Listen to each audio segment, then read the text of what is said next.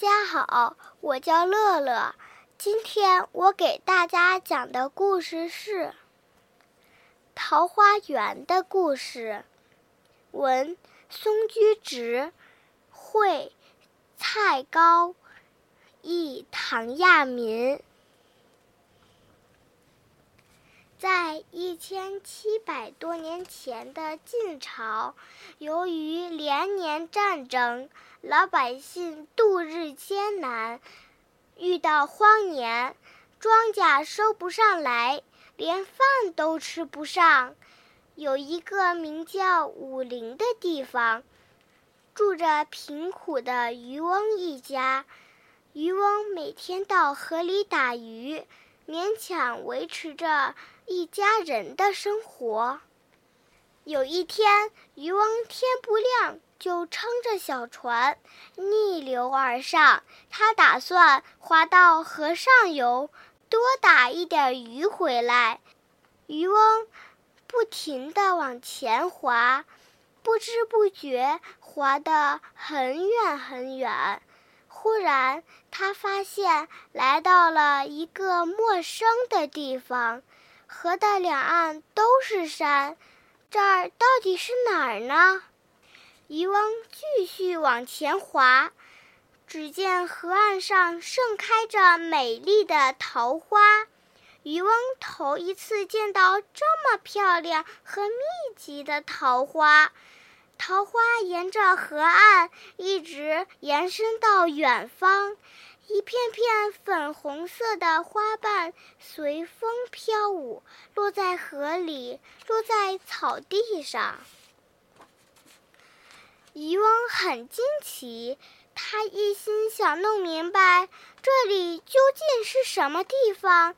他继续往前划，小船沿着桃花前行，河道逐渐变窄了。在桃林的深处，耸立着一座山峰。渔翁看到山的背阴处有一个山洞，从山洞里隐隐约约透出一点亮光。渔翁跳下小船，把船系在岸边的树上。他往洞里张望了一下，然后小心翼翼地钻了进去。洞里黑黑的，很窄，刚好能过一个人。渔翁顺着洞前方透出来的微弱光线，手扶洞壁，一步一步地向前挪动。走了几十步，拐了一个小弯，猛然间，光线刺眼，前方一下明亮起来，眼前豁然开朗。哦，从来没有见过这么美妙的风景！一块块耕作有序的稻田，一池池清澈见底的水塘，一片片繁茂翠绿的桑树和竹林，一顿顿整齐漂亮的房屋，田间小路纵横贯通，把各家各户连在一起。欢声笑语，鸡鸣狗叫，一片和平的景象。渔翁再仔细一看，在田里耕作和路上往来的男女，身上的穿着和自己没什么两样。不论是头发花白的老人，还是垂着辫子的小孩，看起来都很开心。这儿到底是什么地方呢？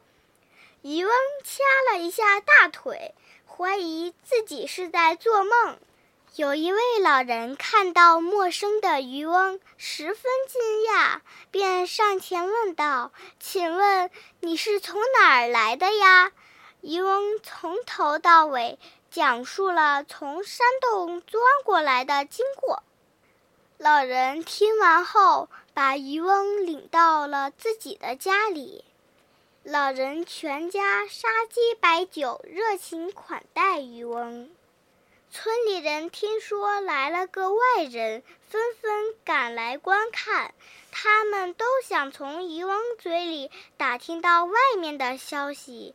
有一个人代表大伙儿，向渔翁说：“从前我们的祖先为了躲避秦朝的战乱，逃到了这个与世隔绝的地方，就再没出去过。打那时起，不知过了多少年，我们与外界没有任何来往。”一直在这个四周是山的地方过着安详和睦的日子，所以我们对外界的情况一点也不了解。请问现在是什么朝代呀？渔翁吃惊地说：“你们连现在是什么朝代都不知道吗？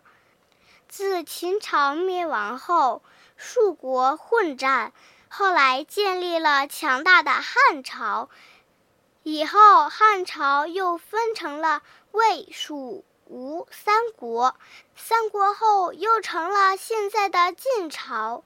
村里人听了渔翁的话，惊讶不已，长吁短叹。从那天起，村里的家家户户都轮流邀请渔翁做客，为他准备丰盛的饭菜，津津有味地听他讲述外界的事情。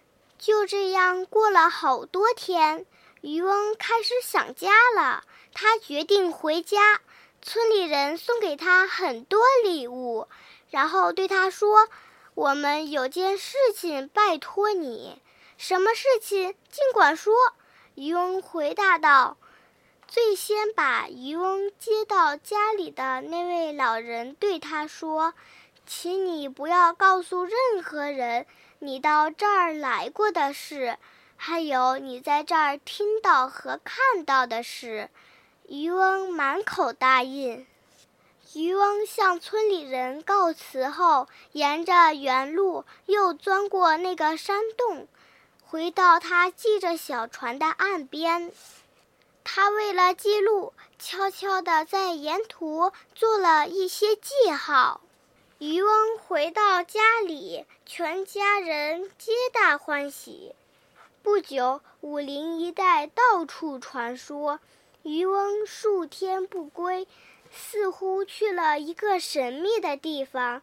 当地的郡太守听到传闻，派人把渔翁带到府上，让他讲述详情。听完渔翁的话，郡太守马上命令手下跟着渔翁去寻找那个村庄。渔翁。无可奈何，只好带路，但是他怎么也找不到那条通往山洞的路，也找不到自己沿途做的记号。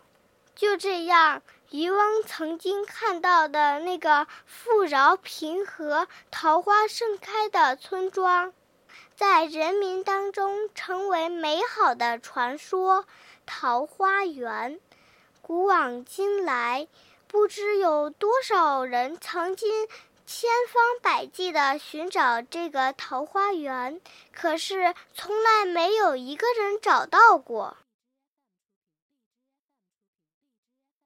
下面我为大家读一首诗：《清明》唐·杜牧。时节雨纷纷，路上行人欲断魂。借问酒家何处有？牧童遥指杏花村。